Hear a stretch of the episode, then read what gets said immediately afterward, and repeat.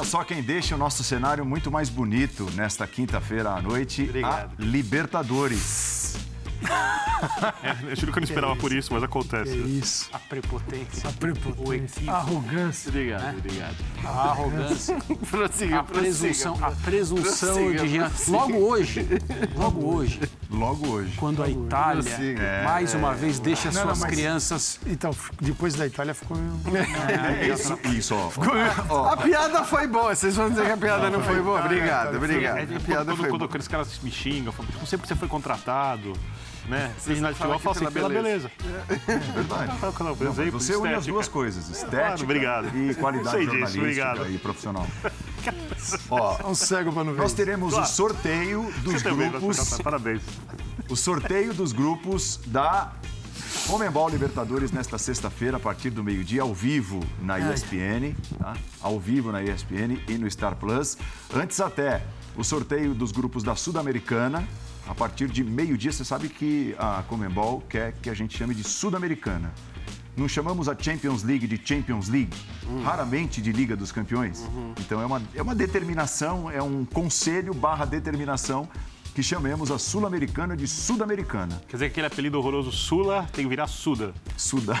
É, melhor não apelidar. Tá bom. melhor, então, melhor. ó, meio-dia começa o sorteio da fase de grupos da Sul-Americana e logo em seguida da Comembol Libertadores. E agora começa o linha de passe com uma hora de duração. Você viu, né? Estou muito bem acompanhado. Paulo Calçade, Vitor Birner, André Kfouri, pelo belíssimo Jean Odd. Primeiro tema do programa. Aliás, é, você tweetou, colocou no Twitter, mas você não coloca os temas do É programa. porque você, você Tá pediu tudo- que eu tuitasse. tudo meio incompleto. Tarde demais. É, Bom, tivesse... é, seleção brasileira, 4 a 0 para cima do Chile, penúltima rodada das eliminatórias, o primeiro tema, e a classificação do Corinthians para as semifinais do Campeonato Paulista nos pênaltis contra o Guarani, o segundo tema do programa de hoje, que terá uma hora de duração. Você vê, eu já passo a ficha para o cara se programar Perfeito, e perfeito. tal. Eu não esperava Ou, se o cara, de repente, quer, quer ver só o segundo tema, ele dá uma calculada, ele volta depois de meia hora. Espero que não. Tudo bem, André? Boa noite. Boa noite, Paulo. Foi, Boa noite, foi amigos. bom o, o confronto com o Chile para a seleção brasileira hoje? Eu achei que foi bom sem ser espetacular, embora, bom, primeiro boa noite a todos, boa noite fãs de, fãs de esportes. É, embora o resultado possa levar a crer e possa levar algumas pessoas mais empolgadas, é, mesmo que a discussão sobre a seleção brasileira não tenha essa temperatura já há bastante tempo, é, mas al- algumas pessoas podem achar que foi uma tremenda de uma atuação, que o Brasil massacrou e tudo mais e tal. É, eu diria que o jogo foi. A atuação da seleção brasileira foi boa sem ser espetacular. É, considerando tudo, a fragilidade do adversário, o tempo de treinamento, aquela coisa toda. Mas o período do jogo que a seleção brasileira conseguiu encaminhar a sua vitória foi o primeiro tempo, em especial aquele curto espaço em que o Neymar faz um gol de pênalti, um pênalti bem marcado. Acho que a gente vai ter a, a oportunidade para falar sobre o segundo pênalti. Um lance bem mais difícil e bem mais duvidoso mas o Brasil abre o placar com o Neymar de pênalti. Na sequência tem um- uma saída errada do Cláudio Bravo e a seleção brasileira recupera a bola muito perto da área chilena. Uma boa jogada, a bola chega até o Vinícius Júnior, ele faz o gol 2 a 0 e a partir dali, em relação ao, ao vencedor do jogo, restaram pouquíssimas dúvidas. Acho que num novo desenho, né, é, numa nova forma de atacar, é, na tentativa de reunir é, jogadores por dentro, a seleção brasileira teve um domínio absoluto, em especial no primeiro tempo. No, no global, no jogo inteiro foi assim também, mas especial no primeiro tempo. É, um entrosamento bastante interessante entre o Neymar e o Vinícius Júnior pelo lado esquerdo do ataque. E nesse desenho novo, dos jogadores abertos e a iniciativa do Neymar e do Paquetá por dentro, a seleção brasileira conseguiu chegar muito, com muita força, com muitos jogadores à área chilena, mas teve um problema de criação de profundidade que é, que é o grande dilema, né? E que é um dilema aí permanente, vai continuar eh, se apresentando e, e dificultando as coisas. Eh, muitas vezes o Neymar foi o jogador que conseguiu receber a bola, essa bola mais profunda, às costas dos zagueiros chilenos, mas nem sempre com, com eficiência. Eu acho que, em termos de recepção do público, já que o ambiente é importante também, foi, foi, foi uma noite legal, foi uma noite positiva, uma noite, uma noite de apoio popular à seleção brasileira. E, um bom jogo. Um placar largo, merecido, um bom jogo, sem ser espetacular. Concorda, Jean? Boa noite. Boa noite. Acho que é isso. Se eu tivesse que definir, não foi um jogo espetacular, mas foi um jogo é, positivo da seleção brasileira contra uma seleção que estava muito interessada no jogo e a gente percebeu isso, né, sobretudo naquele momento inicial de uma, de uma intensidade muito grande, uma pilha até, porque esses jogadores do Chile, eles são assim, a gente conhece bem né, a maior parte desses jogadores, eles estavam botando aquele, aquele clima de decisão no jogo, que de decisão para a seleção brasileira não tinha absolutamente nada. É, foi de alguma maneira também, principalmente no primeiro tempo, ou aliás, só no primeiro tempo, uma maneira de é, testar como a seleção brasileira vai jogar contra a tal linha de cinco, porque foi um Chile com três zagueiros e com né, os seus dois alas ali formando a linha de cinco lá atrás o tempo todo. Para isso, é uma seleção interessante, essa seleção com habilidosa, essa seleção com os caras rápidos, com capacidade de romper linha na individualidade, porque muitas vezes não tem jeito. Quando você pega um time fechado, e a gente vê isso o tempo todo, no futebol europeu, a gente vê no futebol brasileiro, quando você pega um time com uma linha de cinco, depois uma linha de quatro e, né, e um cara isolado lá na frente, e nem era o caso do Chile, porque ficavam dois é, mais à frente, mas você tem dificuldade. Todo mundo pode ter dificuldade por muitos minutos. Ou, ou, é um jogo de paciência, né? Ou é um jogo que você vai conseguir romper essa linha e depois obrigar o adversário a sair. O Chile no segundo tempo teve que sair, teve que dar mais espaço, mas eu achei que foi interessante, sim, pelo desempenho dos caras de lado.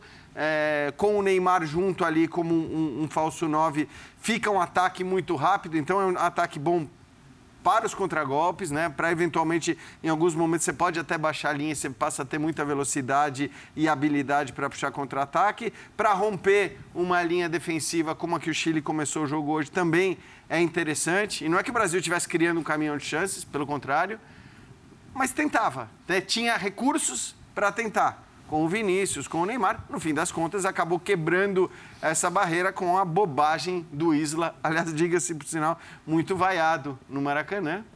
Imagina-se que em boa parte pelos seus próprios torcedores, né? Porque se, não, se os torcedores do Flamengo todos estivessem poupando o Isla, certamente a gente não ouviria as vaias que ouviu. Então tem muito de vaia de torcedor do Flamengo ali. E tanto que não aplaudiram, mas festejaram o, o Vidal. Vinícius, é, eu, o Vidal, é, o Vidal também. É, pela possibilidade de, de, jogar no Flamengo, pelo que já é, né, o Paulo, declarou só... sobre o Flamengo. Exato. Só para a gente informar, o Uruguai está classificado para a Copa do Mundo, acabou de terminar o jogo contra o Peru, portanto está classificado, né? 25 a 24, 21 pontos. Tá bom. Então, das campeãs mundiais hoje, o Uruguai. O Uruguai vai, vai. a Itália fica fora. Ah, né, se é isso que você queria dizer. Não era isso, era só para trazer isso de novo. Vitor Birner, tudo bem? Tudo bem, Paulo. Agora, é... boa noite a você, em primeiro lugar, ao Jean, André, professor Calçade, aos fãs e às fãs do esporte. Esses, esses caras pelo lado, jovens, Anthony, Vinícius Júnior, e aconteceu com o Rafinha em outros blocos de eliminatórias, dá para dizer que eles estão se firmando?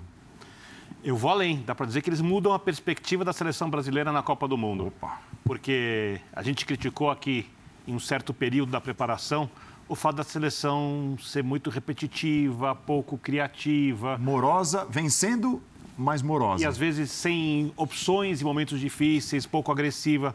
A partir do momento que esses caras chegaram na seleção, eles tornaram o jogo da seleção um jogo mais competitivo, principalmente com a bola, e o Brasil não perde sem a bola. Eu acho que essa é a grande questão. É, porque no final das contas, e a gente vem dizendo isso há muito tempo, Jean, Calçade, André, Leo Bertozzi, quando participa aqui, é, você olha o elenco da seleção brasileira, você olha os elencos das outras seleções, você vê a França à frente. Ponto. Você não vê ninguém, se alguém discordar de mim, tão melhor assim que a seleção brasileira. E a partir daí é você montar um coletivo competitivo, chegar com seus jogadores na melhor forma física na Copa do Mundo ter opções diferentes para formar essa seleção, que podem ser tanto opções coletivas quanto opção de mudança de jogadores. Coloca um Gabriel Jesus, por exemplo, pelo lado, você vai ter um cara que marca mais, que constrói do outro jeito, um Coutinho, eventualmente, joga pelo lado, um Neymar mais avançado ou, ou um, outro, um centroavante diferente, o Neymar jogando sem ser centroavante. E o Tite está criando essas opções nas eliminatórias. Era o que dava para fazer dentro do mundo em que você não enfrenta as melhores seleções do mundo. E não dá para exigir que essa seleção jogue na sua plenitude contra o Chile, dentro de casa, que é um jogo fácil para essa envelhecida seleção chilena, que já foi uma boa seleção e que hoje é uma seleção de mediana para baixo, porque tem lá suas dificuldades, não conseguiu repor alguns jogadores essenciais. Então, esses jogadores jovens que estão crescendo, não quer dizer que o Brasil vai ser campeão do mundo ou que vão fazer uma grande Copa do Mundo, mas eles mudaram a perspectiva da seleção brasileira de agora até o final do ano. Tudo bem, Paulo? Olá, Paulo, olá, companheiros, você que nos assiste. Eu acho que o que muda no Brasil, acho que tem muita coisa que mudou na seleção brasileira a partir da final da Copa América. São oito meses de muitas mudanças. Faz bem jogar mal às vezes, É. né? Às vezes é. Depois você olha para trás e fala assim: bom, Brasil, uma vitória sobre a Argentina na final. A Argentina acredita que encontrou um formato e abraçou definitivamente. Vai para a Copa abraçada naquele formato. Isso foi em E julho. venceu o Brasil. E o Brasil, na verdade, enquanto. Ao passo que a Argentina usava a Copa América para se entender como equipe, falar esse é o ponto de partida, e não foi só um ponto de partida, porque foi sendo replicado aquilo que a gente viu, o Brasil parecia que estava. E estava. Por exemplo, lado de campo, a gente falou aqui, a gente comentou essa linha de passe. O Richarlison, o Jesus, assim, o joga- eh, Everton Ribeiro, quer dizer, era um Brasil que não se definia. Você olhava do meio de campo para frente, chegava, bom, Casimiro e Neymar não pode faltar. E aí? Quem que vai? Agora a gente tem uma outra visão. Você tem Vinícius num outro momento, você tem o Rafinha, que surgiu bem, você tem o, o Anthony e falta um ainda, esse quarto jogador para a beirada. É claro que o número de jogadores vão para a Copa é que vai definir isso. Os treinadores vão votar, acho que a FIFA nem precisaria consultar treinadores, deveria determinar de 23 ou 26. Isso não vai mudar nada Claro.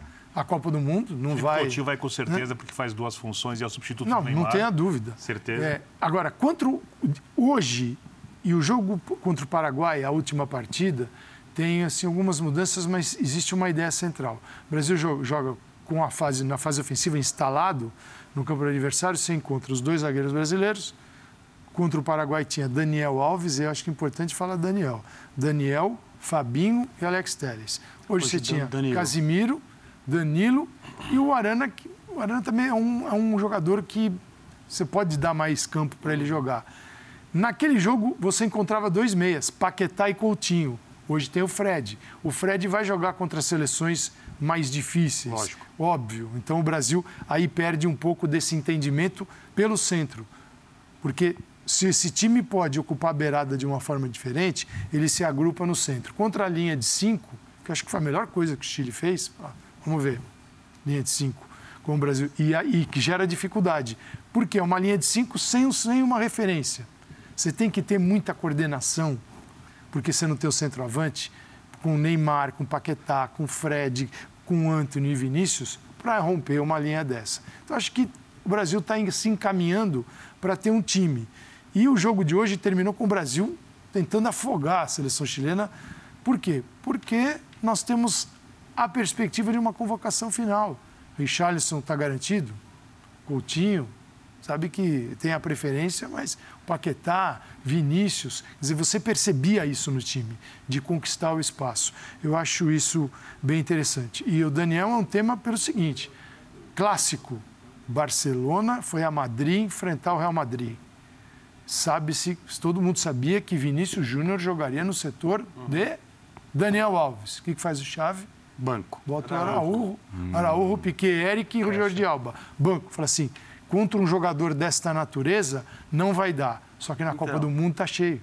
É, não sei se está cheio, né, Não, Calçado? mas, mas os jogos, você pega o Mbappé na França. Os principais contra Você Não, os- principais. Os principais, sem dúvida. vai- Os principais, sem dúvida. Mas eu, eu, eu acho que, assim, o Danilo, ele vai para a Copa do Mundo, o Danilo tá ali para... Não vai, mas ela tem o outro não nome. tem- É, então. Mas o outro nome pode ser uma alternativa para outro tipo de jogo, né? Que não ser, porque eu tenho certeza que contra a França, né, por exemplo, É Danilo. é o Danilo. Você não tem a menor dúvida. Mas muitas vezes o Brasil já teve na sua história recente de Copa do Mundo dificuldades contra equipes que não são a França, né? É, são as tais equipes europeias da linha de cinco, etc. Contra essas equipes, o Daniel Alves pode ser uma alternativa interessante. Eu estou falando, independentemente do segundo nome, de quem vai ser o segundo nome. Mas ele é completamente diferente do Danilo e acho que o Danilo é o titular da seleção brasileira principalmente para esses jogos dos, dos, times grandes. Embora o Tite não seja muito um técnico, né, de, na hora que ele define a seleção, ele não é o cara que fica mudando a seleção o tempo todo de ah, acordo mas talvez tenha aprendido na última Copa, né? É, mas eu não acho que numa Copa do Mundo, a gente... de, dessa, nessa segunda vez, ele vai dar tempo para as coisas acontecerem. Não, porque o tempo não existe. Não, ele falou, aliás, ele falou Sim. isso, né? Ele não vai, demais, ele nunca mais, ele nunca mais vai sentir esse, esse arrependimento. É isso, ele falou isso depois da Copa. Mas eu acho que, como disse o Calçade, as mudanças eh, de maneira mais acelerada elas vieram depois da Copa América. É. Porque eu lembro da, da, gente sentar é aqui 40 vezes e falar, Sim. poxa, será que não podia. Mas, mas eu, eu, acho que mas isso, é prova. Mas isso aconteceu. É? Que ele está disposto a mudar. Isso, é, não, sim, isso aconteceu. Coisa mais recente, isso aconteceu na comissão técnica da seleção brasileira. Depois da Copa América. Uhum. Ficou bastante claro nas conversas que eles, que, que eles têm, quase que diariamente, se não diariamente, para onde vamos. Ou seja, é preciso tentar algo que não tentamos ainda. Porque a ideia inicial, a ideia que foi levada e trabalhada durante um longo tempo até a altura da Copa América, realizada aqui no Brasil, é. ela falhou. E ela não era suficiente, ela não era, não, ela não gerava confiança suficiente para continuar sendo desenvolvida até a Copa do Mundo. E aí, assim, é, por conversas, por, por apuração, gente que conversa com quem conversa, vários cenários foram, foram abordados.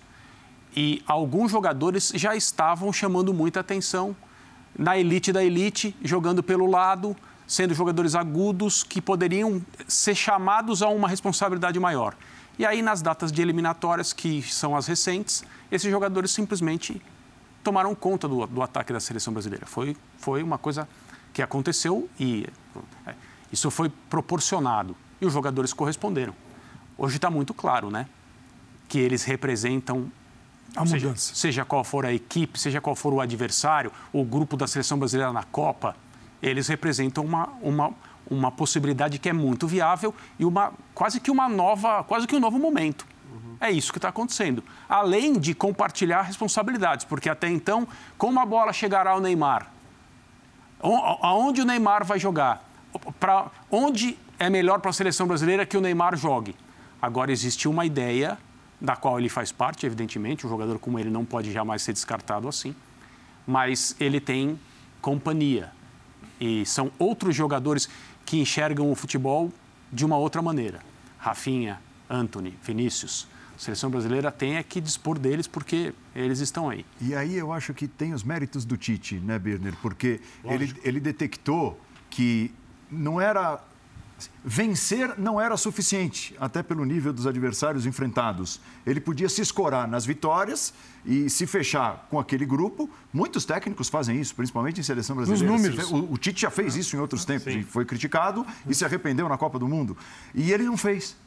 É, eu, eu acho que. Primeira coisa, sempre gosto de dizer, eu tenho muito respeito pelo Tite. Eu ainda acho o Tite com alguma sobra o melhor técnico do futebol brasileiro. Dois. Tá? É, e é um cara que, ao contrário de muitos técnicos, nunca parou naquilo que funcionou em algum momento. Ele sempre tentou ir, dar alguns passos além, lógico, da maneira dele, do jeito que ele pensa o futebol, mas sempre tentou. E acho que, por exemplo, um grande ganho. O André falava do Neymar, é, tem companhia com a bola. O Neymar vai ter a vida mais facilitada sem a bola. Porque você lembra da Copa do Mundo? O Neymar jogava mais aberto pela esquerda, vindo para o meio. Pelo meio jogava o Felipe Coutinho, né? o William na direita. Quando o Brasil perdia a bola, o Felipe Coutinho fazia um percurso à frente do Marcelo para fazer, para fechar a linha de quatro ali para o Neymar ficar solto. É lógico que esse período, esse percurso no campo é um percurso maior do que executa, por exemplo, quando algum jogador da esquerda simplesmente recua e volta. O Neymar não vai mais precisar fazer isso, porque o jogador da esquerda, seja qual for ali, por exemplo, se for o Vinícius, o Vinícius vai fazer essa recomposição e vai dar ao ataque a fluência necessária. O Neymar vai ter mais espaço para buscar a bola onde for mais conveniente, onde for mais treinado. Olho, acerto do técnico, né? Como alguns outros, tem a Rafinha, por exemplo.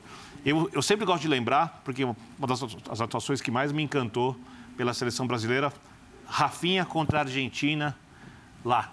Uma pancadaria, um jogo violento. Desde o começo do jogo, recebia a bola de costas, marcador só tornozelo, quem conhece futebol via ali era maldade mesmo, a arbitragem deixando. Tanto que depois tem o lance do Otamendi, contra ele, né? Que ali é uma agressão que o jogador não tem nem como se defender. É, Que o VAR falou que e, o, e o Rafinha não fugia do jogo. Ele e o Matheus Cunha, né? Conseguiam, conseguia, fez uma jogada linda pelo lado direito ali, num drible, num espaço curtíssimo de campo. E o cara estava começando a seleção brasileira, olha, fico até jogar contra, contra a Argentina lá, num jogo com cara de jogo dos anos 80.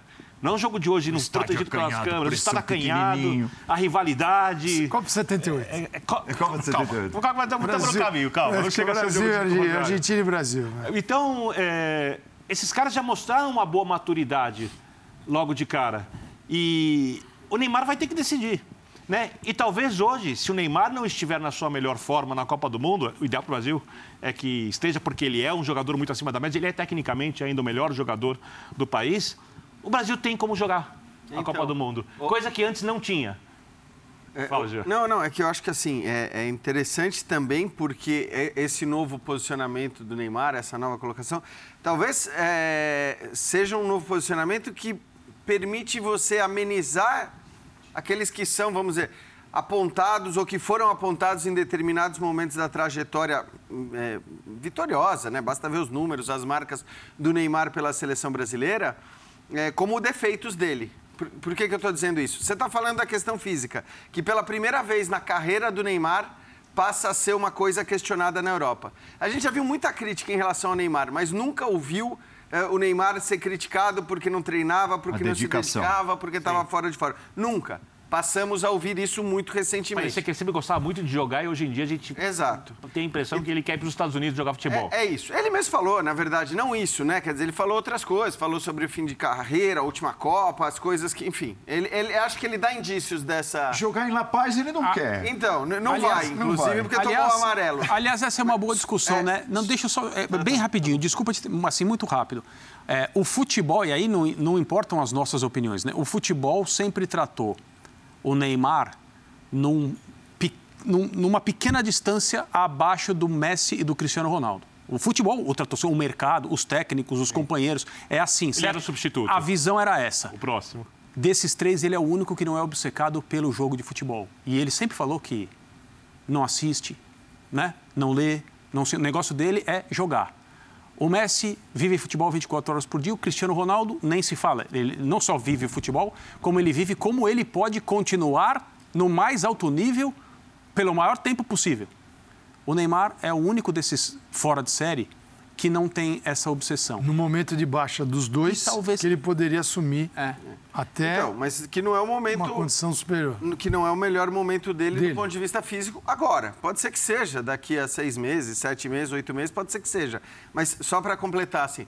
ah, Então, quais foram os defeitos? Hoje critica-se a questão física. E pelos motivos que o Birner falou, é, a gente torce para que ele esteja plenamente bem do ponto de vista físico, mas pelos motivos que o Birner falou, essa posição é até mais indicada do que uma posição de beirada de campo, caso ele não esteja 100% fisicamente. Ponto um. Ponto dois. Sempre falou-se muito da- do individualismo do Neymar, sempre, isso era mais lá atrás, mas muitas vezes ele é criticado pelo individualismo por tentar dribles onde não precisaria tentar, e ele é muito bom nesse tipo de jogada.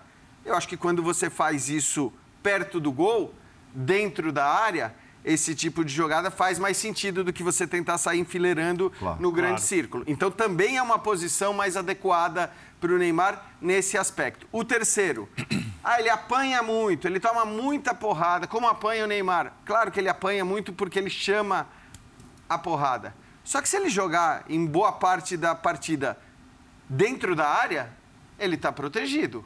Ah, mas ele não Ali vai ele, jogar. ali ele não vai apanhar. próximo da área, professor. Ali ele não vai é tomar. fazer a falta nele. Ele Tem que Hoje- receber- se toma porrada é mas A questão é Hoje- receber a bola de frente, ele não vai receber a bola de costas. Hoje o que Esse é aconteceu? dilema. Mas Vini, Anthony e Vinícius prendiam a linha de cinco, Sim, aqui, abertos. Os amplitude. três falaram, vão sair para caçar. Mas também não tinha centroavante, tinha ninguém na área. Você encontrava, às vezes, o Paquetá ali. O Neymar aqui atrás. Pois é. Você- se você está fora, tem uma vantagem. Os três, você prende a linha de 5 com 2, significa que você tem superioridade aqui. Você tem uma quantidade maior de jogadores. Mas nem sempre foi assim tão fácil no jogo de hoje. Aí é uma coisa que precisa de evolução. Até porque você tem Neymar, Paquetá e o Fred chegando. Se tem um Coutinho, Paquetá e Neymar, é diferente. Mas não é todo jogo que vai jogar dessa forma. Contra o Paraguai foi possível porque não havia Neymar, mas tinha o Matheus Cunha que é um centroavante.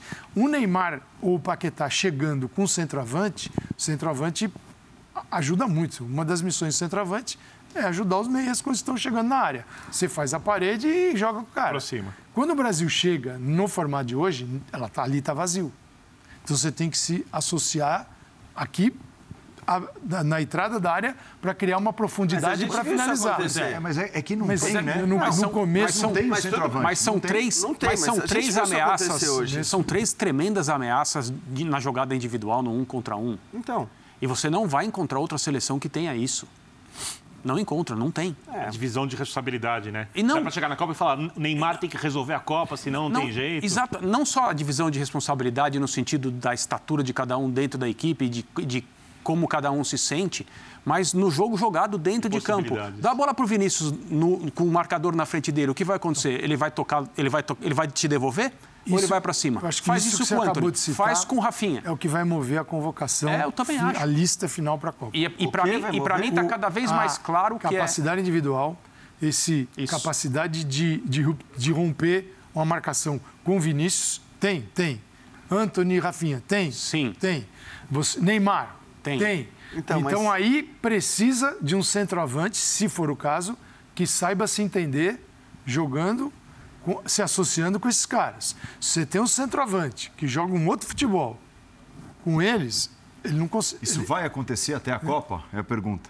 Né? Eu, assim, o Matheus. centroavante vai aparecer? É, o, mas o é Matheus. que não- o de se associar chama atenção. na cabeça do Tite hoje, o esse nome é o Cunha- Matheus Cunha. É. Sim. Esse nome é o hoje, é o hoje acho que Cunha. foi o. Não sei se foi o Eric Faria na transmissão da Globo que falou que na cabeça da, da comissão técnica o Richarlison passa a ser uma alternativa Central. de nove, né, de centroavante e não mais do cara De pela beirada, beirada. não. No Everton Até vai mal de centroavante. É, então. E Vai aí mal, tem isso. não vai então. bem. Até porque na beirada ele estava na Copa América. E aquelas beirada- beiradas da Copa As América beiradas têm, esqueci. têm dono, cara.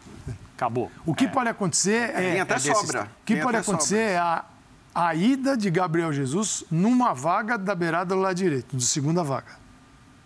Rafinha, Para jogar Gabriel. de nove, no caso de. Você joga de. Ele, porque ele estava. Para fechar contra Mas- a França ali. E, e calçar de... Antes de Rafinha, ele estava. E, Eu com- sei, e concordamos, Copa e concordamos que o Vinícius recuperando, completando a sua recuperação, o Vinícius não, o, o Felipe Coutinho completando a sua recuperação vai, mas num plano de Felipe ou Neymar. Né? Na verdade é ao contrário, Neymar ou Felipe. Eu acho que o Tite não enxerga mais. Quando um estiver em campo, pelo menos para situações de início de partida e tal, é o Neymar no lugar dele, como jogou hoje, uma, uma configuração. Se o Neymar não estiver, o Felipe Coutinho. E se ele quiser um meia pelo lado, não quiser um outro jogador agudo, ele abre o Felipe, que é a função que ele dava para o Everton Ribeiro antes. Que vai fazer isso no nível melhor que, Que o já Everton deu Ribeiro. também pro Felipe Que já deu para o Felipe. Ou seja, ele vai escolher jogadores que tenham mais de uma função. E o Brasil vai ter uma coisa que não tinha no último Mundial. Você olha para o banco e fala, quem vai mudar o jogo? Quero o Douglas Costa, né? Mas fisicamente, fisicamente mal. mal. Se tivesse bem, o mudava Felipe, na O. Felipe é uma boa conversa, né? O Felipe Coutinho é uma boa conversa. Porque quando o Tite o chama, não faz muito tempo, a primeira reação de muita gente foi de onde ele tirou o Felipe Coutinho? Ele era reserva dos reservas, dos E reservas. aí ele, Ele e aí ele volta, jogado, aí né? ele volta para a Inglaterra, né? É, a assinatura foi de um cara grande chamado Steven Gerrard e disse, ó, Vem, traz que eu quero. eu E o cara Voa. arrebenta, tá voando, fazendo gols, metendo assistência. Então, mas é bom que se diga, depois da convocação. Depois da convocação. Uma semana depois, Aí, logo o que depois. acontece? Aí o que acontece? Hoje. Mas contra o ele Paraguai, entra- ele já, contra o Paraguai ele já estava lá?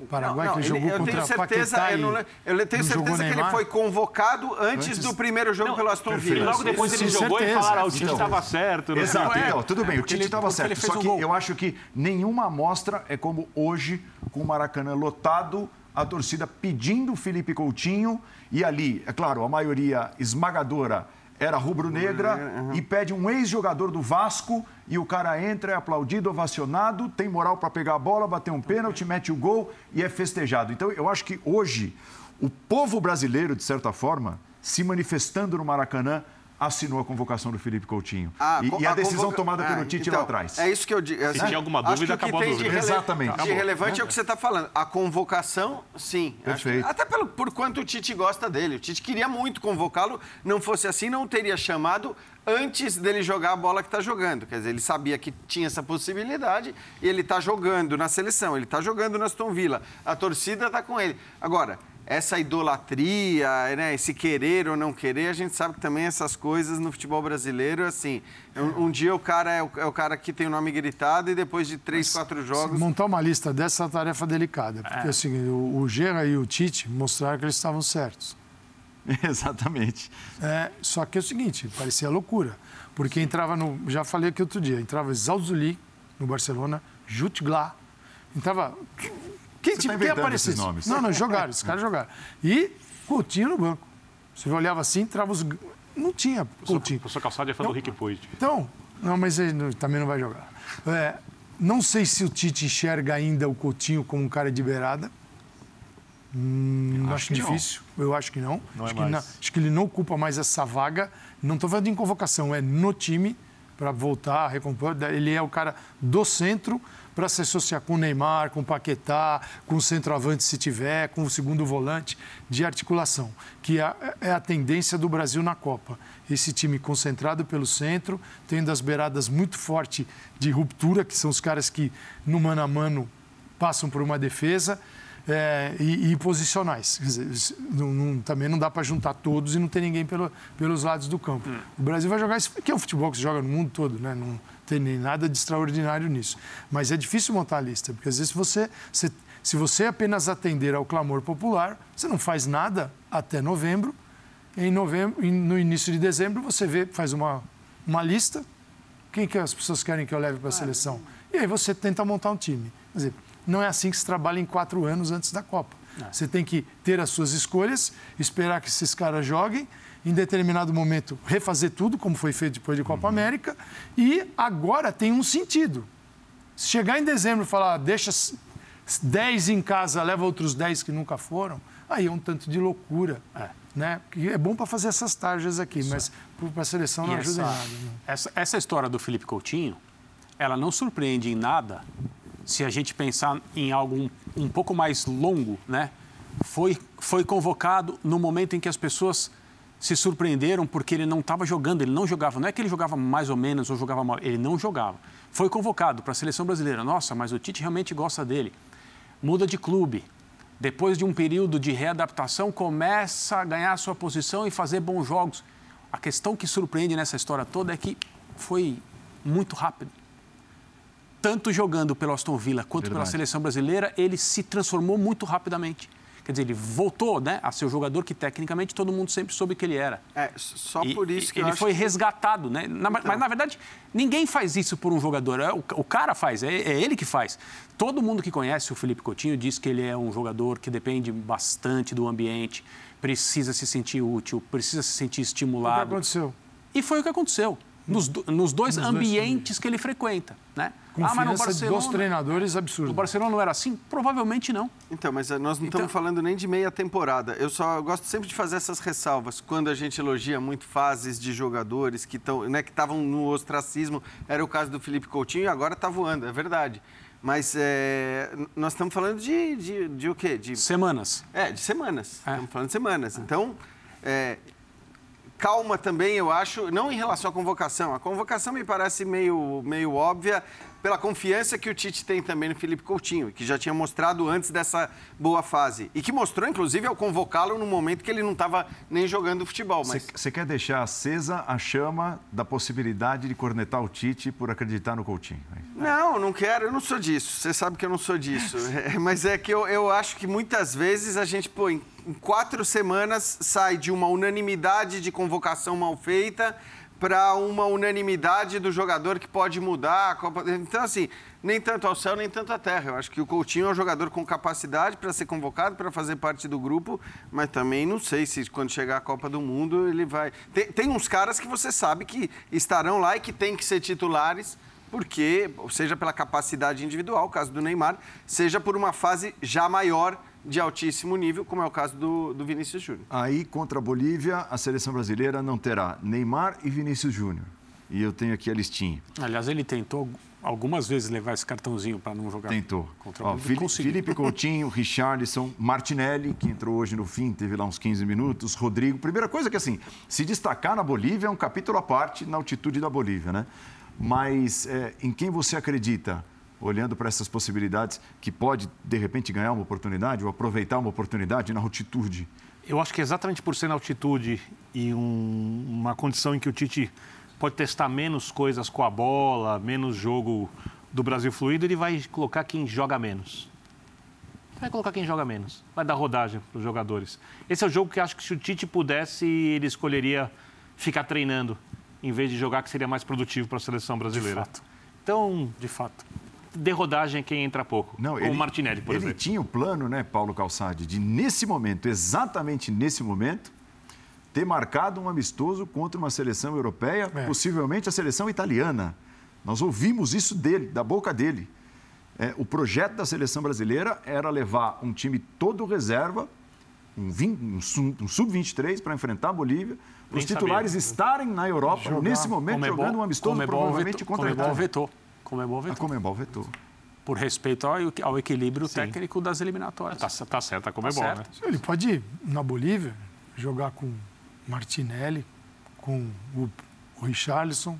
Ele pode fazer Vocês essas acham que ele vai levar um time completamente Rodrigo, diferente? Completamente. Rodrigo, ele pode. Não sei. É, Fabinho, Bruno Guimarães. É, Fabinho, Bruno Guimarães. Aí você tem o, o Martinelli. É isso aí. Rodrigo, o Richarlison pode jogar. Daniel Alves. Na altitude? Ah, vai. Fredinho vindo pro meio, ver o que acontece. É, fica ali preso. É né? Porque, punk, os 30 US, fala, legal, professor. legal, Maraca não, né? É mas entre é uma- Ah, mas, aí, é pra você a entender, né? na- na- Aí é a uma seleção acima é do jogador. né? Situação, É uma situação tão diferente, né? É, quantos e quantos jogos de futebol lá, a gente entra no ar aqui logo depois, em Libertadores, etc., e fala assim, ó, a parte técnica a gente nem tem como, porque é, o, o comportamento de cada um é imprevisível e, e se, se os técnicos de futebol pudessem trocar o time inteiro numa situação como essa, eles trocavam, porque cada um responde de uma maneira. Fisiologicamente é muito Aliás, difícil. essa era uma demanda justa para jogos acima de determinada altitude. Sete, oito, nove, dez Sim, alterações. mas aí você vai escolachar a minha folhinha de escalação. Ah, a minha também. Mas Não, o Neymar, o Neymar já não vai. Esperando que ele sobreviva. Esses jogadores de lado que recebem a bola e tocam literalmente o terror, eu não sei se eles vão jogar. Talvez eles entrem no fim. E tem, e tem, e tem uma outra questão que é a responsabilidade da administração desses jogadores, que são instituições do futebol, que ho- hoje estão associadas aos melhores times do mundo e que não é necessário expô-los dessa maneira. E o treinador da seleção brasileira, como o da Argentina, ele, ele tem que pensar nisso também. Então, eu acho que vai ser um, um time bastante mexido e com jogadores que não têm tido tanta oportunidade. Imagino que não vai pensar tanto assim no resultado. Se for pensar, ele tem que colocar jogadores que seguram mais a bola, É. chute É, de não, fora da área, jogo de mais né, controle. tira a velocidade da partida. Você lembrava do teste de quem? Do Diego Souza na Diego altitude? Souza, eu não lembro quem era o técnico. Falou assim, ó, vou, vou dar, o- vou Agora dar vai o que ele vai- merece. Agora você vai ter a sua oportunidade. Vai lá, garotão, Na mostra altitude. seu futebol. Jogou meia hora, foi na obviamente não foi bem, nunca mais foi convocado. Eu não me lembro quem era Nesse- o treinador. Nada supera Zé Gareth Dunga. Bale nessa história de eliminatórias. Né? No dia do clássico contra o Barcelona, Golfe. ele poderia ser até um- uma, uma alternativa. Deu uma dor nas costas de manhã, ele não pôde ir para o jogo. Mas Gales contra a Tá Áustria. contra a Gales, já tá Esses inteira. cinco gols e seis jogos, uma É, coisa assim, não sei exatamente o número, mas tá, igual. tá É um resolvido. cara fantástico, é impressionante. Ó, nós vamos, ó, lembrando, em sorteio da fase de grupos da de Libertadores, malandro, né? nesta sexta-feira, a partir do meio-dia, ao vivo na ESPN e no Star Plus. 22 milhões de euros por ano. Intervalo, na volta, a classificação suada do Corinthians nos pênaltis contra o Guarani na Arena. É já. Sinceramente não contava com isso. Sinceramente não contava, apesar de termos batido penaltis eh, ontem, a preparar-nos para este, para este momento, mas, de qualquer forma, uma primeira parte de grande qualidade que eu, para mim, eh, deveria ter resultado em mais golos e aí, eh, com certeza, que nos daria a tranquilidade nós e, aos, e à torcida para desfrutarmos um bocadinho mais do jogo. Levamos com aquele, com aquele, jogo, com aquele gol de bola parada que temos que corrigir, não há dúvida nenhuma que temos que corrigir e a partir daí ficamos intranquilos. E, uh, e naqueles momentos de, em que tivemos que sofrer, uh, sofremos como família, sofremos com a torcida, a torcida esteve sempre connosco.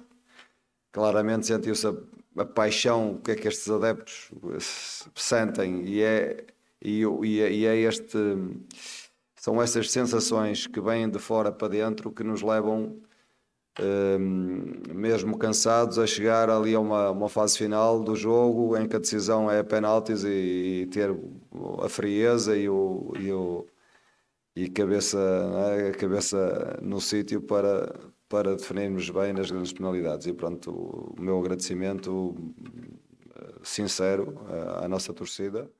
É, porque a classificação foi arrancada na marra. O Corinthians é. fez um primeiro tempo sobrando é. e no segundo tempo. Eu acho que tem sido, de certa forma, é. desde os tempos do Silvinho, depois da chegada dos mais veteranos, e não estou dizendo que é por isso, mas uma característica do time, né? Joga numa intensidade durante um tempo, não necessariamente a mudança acontece como hoje, ficou clara, de um tempo para o outro, uhum. mas é, durante um tempo nos jogos é um time e de repente Muda cê, completamente. Você tem razão. E depois que muda, e claramente é pelo fator cansaço, passa a ser um time capaz de fazer uma atuação bem preocupante naquilo que é a sua principal qualidade, que é trabalhar a bola, porque não consegue mais fazer isso. Sem o William. Passa, sem o William, né? depois que ele foi substituído, isso. passa a errar muitos passes, passa a tentar jogar um futebol é, com, com uma velocidade maior, sem ter a menor condição para efetivamente fazer isso. Muitos erros de passe. E presa fácil para sistemas defensivos. Preocupante isso hoje. Se a gente pensar nas últimas atuações, mais preocupante ainda. O Corinthians levou um gol de bola parada de novo, como aconteceu no clássico com o Palmeiras. Novamente o jogador a falhar nessa jogada foi o Gil, o mesmo jogador. Uhum. Falou no gol do Danilo e falhou hoje. E é verdade que o primeiro tempo poderia, não sei, não vou dizer deveria, poderia ter gerado mais gols. O Corinthians criou para isso. Mas não fez os gols. A culpa não é de ninguém além daquele que falha. E a, análise, ah, o primeiro tempo deveria ter gerado mais gols, é a comprovação de um defeito que precisa ser corrigido. Preocupante o Corinthians com a equipe que tem e com as intenções tão claras, especialmente no primeiro tempo, de uma marcação mais alta, mais intensa, mais física, não conseguir sustentar isso e não conseguir ser superior a um time como o Guarani, dentro do seu estádio, apoiado pela sua torcida, ter necessitado dos pênaltis para avançar no campeonato estadual. Bom, eu tenho opiniões que são extremamente impopulares e provavelmente vão me render vários xingamentos depois que eu seu endereço no Twitter agora. é Vitor Birner, né? Isso, né? Arroba Vitor Birner. Sem segredo. Ah, tá. Então você pode entrar lá. Só, só foi uma pergunta. Eu respeito, eu respeito, eu respeito quem discorda, mas eu sei que, ninguém que você é xingado. Ninguém xinga em rede social. Isso. Então, primeira coisa. Super é, compreensivo e educado. Eu entendo que eu entendo que emocionalmente e tal, você tem que ganhar o jogo, tá em casa, Guarani é um time pequeno, perfeito, entrou em campo tem que ganhar. Então o que eu vou falar não é com o que tem que acontecer, é com o que seria na prática melhor. O ideal para o Corinthians seria não ter se classificado, porque, o, treina... porque o treinador não teve tempo de trabalhar, reclamou da parte física e ele ganharia duas semanas antes do Brasileiro da Libertadores. Porque para poder Por que, que você acha que isso vai te render é, ofensas? Vamos não, ver daqui a pouquinho. Não, é. conce, conceitualmente, você está falando conceitualmente. Sim. É, é perfeito. É eu estou dividido, porque eu entendo o lado emocional e ele prevalece, então eu não estou discutindo quem comemora o resultado, só estou falando racionalmente, uhum. num plano gelado, que não combina com o futebol, o ideal para o Corinthians era ter sido eliminado. Vou fazer uma segunda opção, opinião impopular. Para o São Paulo era melhor jogar em Itaquera. Porque... Com o, time, peraí, com, com o time do Corinthians fisicamente caindo de rendimento como está no segundo tempo. O São Paulo, com dois dias a mais de descanso que o Corinthians e tendo rodado o elenco fisicamente muito melhor. Para o São Paulo seria mais importante quebrar o tabu Itaquera do que ganhar o inútil bicampeonato no pequeno estadual. Ah, isso. É isso. Tá. É, essa, seria mais essa, marcante, essa seria, seria mais marcante, seria mais é, marcante porque, a primeira vitória de Itaquera do que se conseguir ganhar o bicampeonato estadual. e aí tem que passar pelo Corinthians, provavelmente pelo Palmeiras. Vinha, você vinha bem com um raciocínio Sim, frio. Podem me xingar né, à vontade. Na hora de levar o 10. Exato. Sim. Professor Calçade. O que você acha que marca mais? O primeiro resultado, a primeira vitória em Itaquera, se o São Paulo conseguisse, se o jogo fosse Itaquera, ou ganhar o bicampeonato estadual hoje em dia? Isso, isso é um grande troféu ainda que não foi conquistado pelo São Paulo. Mas, sim, tem coisas no Se Corinthians conseguisse. que preocupam, porque essa mudança de tempo. No segundo tempo foram duas finalizações, nenhum acerto. Exato. Você foi o Corinthians do segundo É, tempo. a- é quem estava comentando, a Renata Mendonça estava comentando no Premier e Isso. ela chamava atenção para uma finalização do, Do Renato, Renato aos 37 do segundo 38 tempo. minutos. E ela trouxe é, a informação de que a, a finalização anterior do Corinthians tinha sido aos 11. Então, em sua casa, precisando, precisando da vitória, com o jogo empatado, o Corinthians demorou entre uma e outra 20, Enquanto ele mais teve, de 25 minutos. talvez, um rendimento físico, até porque o jogo começou pesado, né? O Guarani começou a entrar pesado eh, nas divididas. Acho que o Guarani teve uma atuação digna, né? foi perfeito, eh, encaixou muito bem a pressão nos jogadores, portador da bola. Então, o jogador que está de costas para girar era uma eternidade, quem recebia também tinha dificuldade. Não foi fácil enfrentar o Guarani. Só que no primeiro tempo o Guarani também saiu zerado. Quatro chutes, zerado. Mas bateu Aí também, virou, bateu. Zerado aí chutes, virou, virou, isso paulada- aconteceu, aí virou o Corinthians no segundo tempo, que aí começa a mudar o rendimento. Agora, tem coisas ali de transformações que vão demorar um tempo. Aí Esses dias todos que você citou seriam interessantes, que é, é, a função dos laterais e dos, dos jogadores da beirada. Porque você- se você põe os coloca lateral e beirada juntos, eles vão ficar ali batendo. Então é Mosquito Fagner, o William e o Piton. Fagner e Piton vieram muito para jogar dentro. por dentro, muito. Tanto que a saída do Fagner é uma saída que ele chega no gol para chutar de Isso. quem está adiantado e está por dentro, não está aberto. Isso. Em alguns momentos você tem o William e o Mosquito por dentro, aí quem sai é o lateral. Então ali é uma questão de espaço a ser ocupado. Não, há uma, não é uma determinação de só você beirada, só você por dentro. É o seguinte, eu quero estas posições ocupadas, é a impressão que eu tenho. Então, quando você tiver, aí a leitura é do- dos jogadores. Se a lateral está vazia, opa, sou eu que vou. Se tiver o centro do campo e é uma alternativa para construir. No primeiro tempo, para mim, em termos de mobilidade, talvez tenha sido o melhor mobilidade, movimento, o melhor movimento do meio de campo com Duqueiroz, Renato e Paulinho. No primeiro tempo. O problema é o segundo que puf, isso desaba. Pelo adversário também. Você não pode só colocar na conta do Corinthians o jogo que ele joga e deixa de jogar só por obra dele. Tem o adversário. E o adversário merece todo o respeito. que se um adiantou bom no jogo. segundo tempo, né? Se adiantou, marcou mais forte, né? Oh, vou embora. Então, o que, que acontecia? O lateral, se o lateral estava aberto, vinha a saída com os zagueiros, com uma, podendo sair mais o João Vitor, que sabe sair, tem um bom passe. Aí vinha um volante, vinha Renato trabalhar com os zagueiros. Chegou o Paulinho a fazer isso, para o Renato também dar uma respirada. Então, tem movimentos no Corinthians que você começa a enxergar que precisam ser desenvolvidos. Se vão dar certo ou não, é outra conversa. Agora, você já nota, agora, está muito longe. Se você olhar os finalistas, não há nenhum time melhor do que o Palmeiras em, em- por ter assim assimilado o jogo que o seu treinador deseja e conseguiu treinar. Se o Palmeiras está na frente de todo mundo. Vamos ver o Red Bull também, que tem um trabalho mais denso, de mais tempo. O São Paulo está chegando nisso, com uma força física grande que faltava ao São Paulo. E eu acho que o Corinthians aí tem muita coisa a ganhar. Agora, é mata-mata. Então, pode chegar no Morumbi, pode ganhar, Ah, pode perder mais uma. A gente está falando de um jogo só. É, Mas o normal é o Palmeiras ser campeão. Mas o- o- a O, no- expectativa... o normal é o Palmeiras ser Se todo campeão. mundo jogar no seu melhor É, nível momento, o melhor Palmeiras nível campeão. É o do Palmeiras. É isso. Não- ninguém se aproxima do Palmeiras. Eu acho que, assim, em relação a movimentações, tá, é evidente que o Corinthians está atrás a todo mundo, até pelo tempo que tem o seu treinador. Então, é, não acho que isso seja um problema ou que seja algo a ser apontado como. É claro que é algo que vai evoluir, não, tem- não existe muita dúvida em relação a isso. Para mim, a questão física, eu ia falar assim, ca- cara, não é a primeira vez que acontece isso. Isso que você falou, Paulo, você introduziu o tema Corinthians e Guarani, dizendo, isso tem se repetido há muito tempo no Corinthians. Então, agora Essa- a questão é a seguinte, Jean. Eu acho que a grande questão é a seguinte. É, Será assim para sempre pela idade da maioria dos Então. jogadores que formam a base titular? Ou é possível mexer com uma nova comissão técnica, Essa com um é novo jeito de jogar? milhão Eu acho que assim, dólares. chegaram impossível- jogadores. É impossível responder isso. Ah, chegaram jogadores novos, você tem, evidentemente, alternativas que vão permitir também ao técnico rodar mais. É, tem uma questão também do controle, de você saber qual é o limite desse time e, eventualmente, controlar e alternar o tipo de jogo que você vai fazer. Então, é, o, o próprio Vitor Pereira, a gente já viu ele falando que ele gosta do time dele o tempo todo, mordendo, per- perde, pressiona lá em cima, não sei o quê. E talvez não seja possível, pelo menos com esse elenco, se ele considerar que esse é o time titular, fazer isso o tempo todo. E a gente conhece times de futebol que alternam a maneira como ele se comporta em campo.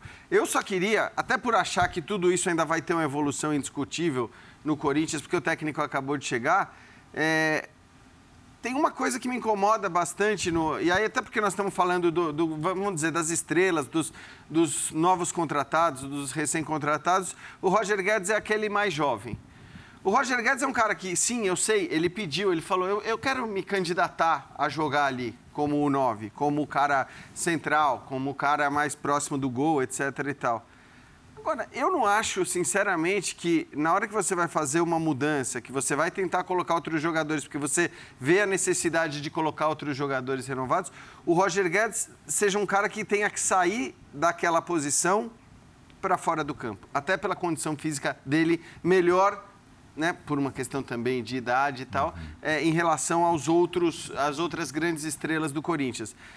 Eu gostaria de ver o Roger Guedes jogando pela beirada. Eu acho que ele rende muito jogando Mas pelo, quem sai? pelo lado do campo. Não, hoje mesmo ele não precisava ter feito duas alterações. Ele poderia ter feito uma. Ele, né? ele, Sem colocar o Mantuan? ele pode ou, tirar. sem colocar ele, o Watson? ele pode tirar. Então, não colocando um dos dois. Faz a substituição em relação Porque ao. o Watson é um jogador para mim tá pedindo passagem, tá? No time Também acho. titular. Também concordo Nesse com você. momento. Então, Você.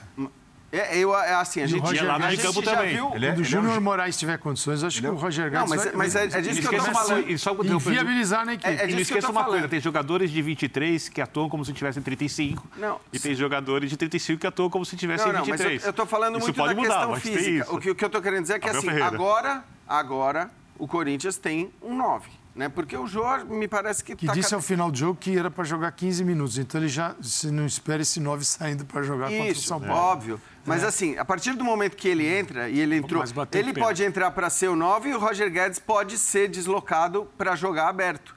É, em vez de você mudar E o William lado direito. Onde ninguém três. discute, ele rende mais. Então. Isso ninguém discute. Mas é- ele rende é mais time. e rende muito. Ele é muito bom jogador. Ele é muito bom Guedes. jogador. Ele tem outras questões, outros problemas, mas ele rende muito mais jogando pelo lado. Então eu acho que agora que você tem o 9, na hora que você for fazer essa mudança, deixa o Roger Guedes em campo.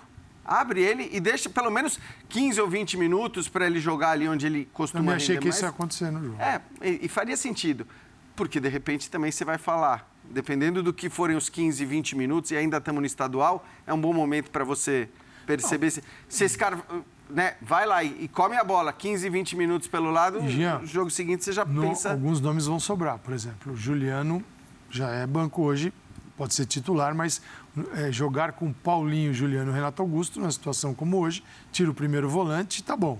Mas não é para começar um jogo assim. Só que o Paulinho não está jogando bola para ser titular Lado, indiscutível. jogar no la- esse jogador pelo lado do campo, como aconteceu no primeiro jogo, Juliano, não, não vai Não, pelo acontecer lado nada. ele não vai. Então, concordo com o Bini. Acho que o Watson pode ser um garoto que pode ocupar outras, pode ocupar mais espaço em relação ao Tá merecendo Gustavo. ser mais vezes testado, Isso. né? Ah, Agora, tá bom, se o Júnior for titular, quando estiver bem fisicamente, você vai ter Adson ou Gustavo.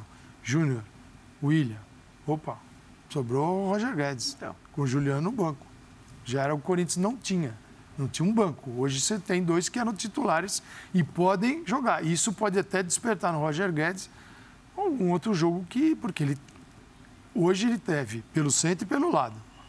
Não tem essa. Aqui ele está arrebentando, aqui está difícil para ele. Não, ele não está arrebentando nem aqui, no lado, e nem por dentro. E hoje eu entendi. tem- ele tem jogado na sequência pelo E hoje tem uma coisa de postura na troca do técnico. Quando ele coloca o Watson, primeiro ele tira o William ali porque o William sentiu. Aí ele coloca o Mantuan. E ele coloca o Juliano. Juliano jogando mais adiantado e puxa o Renato para trás. Porque ele queria dar força à marcação na frente para o Corinthians retomar a bola na frente e recuperar o jeito de jogar. Claro. É uma questão física da troca. Senão o Juliano não jogaria mais à frente do Renato. O Sim. Renato foi jogar atrás porque dali saiu o passe redondo, tal, o Renato cansa. Então, não funcionou. O técnico Será precisa que- treinar o em time. função- tudo bem, é. muito Em claro. função disso, tudo que a gente falou aqui, que é da natureza do Corinthians, de ter dois dias a menos de recuperação para o clássico em relação ao São Paulo. Exato. Será que a gente não vai ver uma equipe um pouquinho diferente? Dois dias, No- Talvez dois dias inteiros. Talvez. Talvez Não, ele- ele já fez terça-feira de noite. É bom lembrar, o Vitor Pereira ele já fez uma mudança quando ele chegou em relação àquele time que era visto como que foi a entrada do Gustavo. Né? No E segundo, no indo- segundo jogo, no clássico, ele jogou ainda igual. É, que acho que era até normal é. ele não chegar Ah, querendo chegar dizer, opa, tesourando. cheguei aqui. Exatamente. Até Mas- porque tirava um cara grande. No segundo ele já mudou e pode ser que mude. Até porque, co- como a gente está falando aqui, a gente acabou de citar três, quatro nomes que estão no banco e que são opções, que podem começar jogando e que não seria nenhum absurdo começar jogando. O Júnior Moraes hoje seria por uma não- questão é, física, né? Que não, não poderia começar. Ó, nós temos é, uma sequência de imagens e essa sequência mostra que o gol marcado pelo Gil foi planejado, foi treinado, porque o Corinthians, ó, ó primeira tentativa, Foram três. Gil, cabeceando para fora. O levantamento vai exatamente no mesmo ponto. Segunda tentativa, cabeçada onde está bem posicionado o goleiro. E a terceira tentativa é o gol que sai. Isso mostra trabalho, treinamento e, e vinha faltando muito ao Corinthians é, uma boa bola parada, né? principalmente nos tempos do Silvinho. Só que tem que trabalhar a defensiva também. Foi igual um gol, né? E, tem- e tem uma, e tem- e tem uma- eu, eu vejo também por outro lado, é trabalhado. Mas três bolas no mesmo lugar e três vezes o Guarani permitindo o cabeceio, essa última do Matos. Não é todo mundo que vai permitir. eu acho que. O Guarani, maior o Guarani também nessa maior história. quantidade de gols foram gols assim, de bola viajando na área do Guarani. Você percebia que eh, entre goleiro e defensores havia uma, assim, uma, assim, uma incompatibilidade. Então era saída para cá, ba- trombada ali e tal. Então assim, o Corinthians sabia que ali tinha uma deficiência e tentou ganhar o jogo num desses momentos. A bola parada é um momento super importante do jogo. Mas teve cobrança direta e teve cobrança trabalhada com o Renato, É, foi. com, com, com o. William, É. porque você cria uma nova jogada, você cria uma possibilidade de jogar a bola na segunda trave, nas costas da marcação, e ele tentou fazer isso. Sim, é um trabalho que, por exemplo, hoje nós estamos na quinta-feira. É. Amanhã é um dia de recuperação. É, o sábado, dificilmente você vai ter o Renato no campo treinando. É, vai- Então, não sei se o Renato até vai para o jogo de, de domingo. Então, assim, o- o que se vai ser trabalhado até domingo é aqui, ó, na conversa, no vídeo e muito pouco no campo. Datas, horários, locais definidos das semifinais, depois de definidos os confrontos, nesta noite de quinta-feira, olho na tela. Neste final de semana teremos no sábado a primeira semifinal, Palmeiras e Red Bull Bragantino, seis e meia da tarde. Vai acontecer no Allianz Parque.